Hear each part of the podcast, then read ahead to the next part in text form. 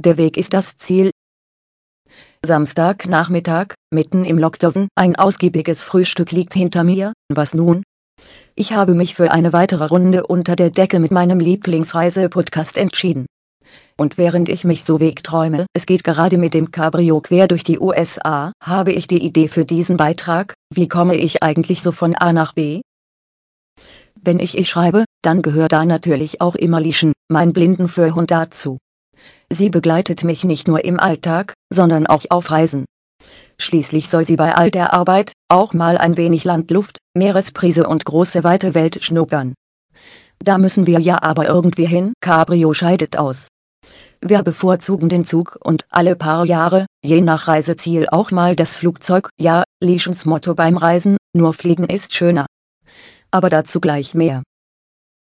Traveling wie Deutsche Bahn. Ich weiß, dass mich viele Menschen dafür bewundern, wie ich das alles mache, jetzt fährt sie auch noch Zug. An dieser Stelle muss ich jetzt wohl gestehen, ich fahre mit dem Zug. Den Zug fährt ein ausgebildeter Lokführer oder eben auch eine ausgebildete Lokführerin. Ich muss mich im Grunde nur reinsetzen und selbst dabei bekomme ich Hilfe. Die Deutsche Bahn bietet einen Mobilitätsservice an, über welchen man per Telefon oder E-Mail bequem Fahrkarten, zwei kostenlose Sitzplatzreservierungen und eine Ein- und Umsteigehilfe bestellen kann. Das ist eine prima Sache.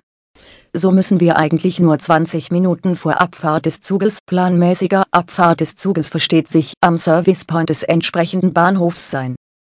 Von dort werden wir zum Zug begleitet und egal ob umgekehrte Wagenreihung oder nicht, im Handumdrehen sitzen wir auf bzw. unter unseren reservierten Plätzen und die Reise kann beginnen. Ebenso komfortabel funktioniert es in der Regel auch beim Um- und Ausstieg. Man erwartet uns bereits am Bahnsteig und begleitet uns zum nächsten Wunschziel. Wenn ich einen Bahnhof kenne, kann ich mich dort aber auch relativ gut alleine zurechtfinden. Die meisten Bahnhöfe sind inzwischen mit Leitlinien, erhabenen Linien am Boden ausgestattet, die beispielsweise vom Eingang zu den Bahnsteigen führen. Außerdem findet man inzwischen häufig an den Treppenaufgängen zu den Bahnsteigen eine Beschriftung in Punktschrift zu welchem Gleis dieser Aufgang führt. Ich muss jedoch gestehen, dass ich auch an bekannten Bahnhöfen immer lieber auf Nummer sicher gehe und mir eine Ein- und Umsteigehilfe bestelle ist stressfreier, eben wegen der bereits angesprochenen umgekehrten Wagenreihung oder für den Fall, dass der Zug doch mal auf einem anderen Gleis einfährt. Das Leben ist halt keine Hochglanzbroschüre. Über den Wolken.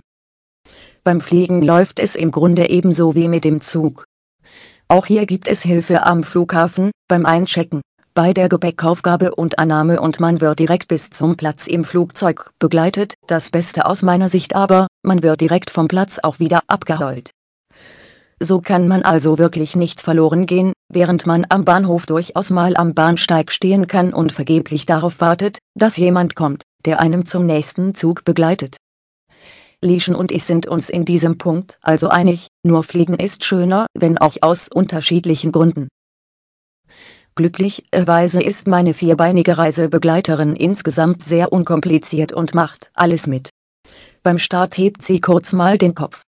Ansonsten liegt sie aber ruhig im Fußraum und wartet nur darauf, dass sie eine der Stewardessen entdeckt.